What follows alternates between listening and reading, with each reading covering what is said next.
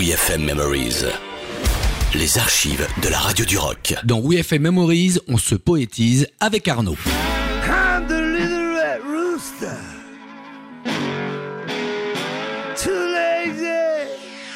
Dans notre placard archive de l'émotion, tout d'abord une pensée émue pour Arnaud qui n'est pas en bonne santé actuellement, mais on garde toujours en tête les crises de rire avec lui quand il décrochait ses punchlines avec son humour belge.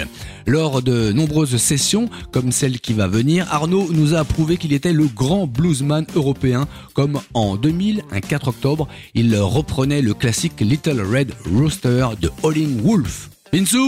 Go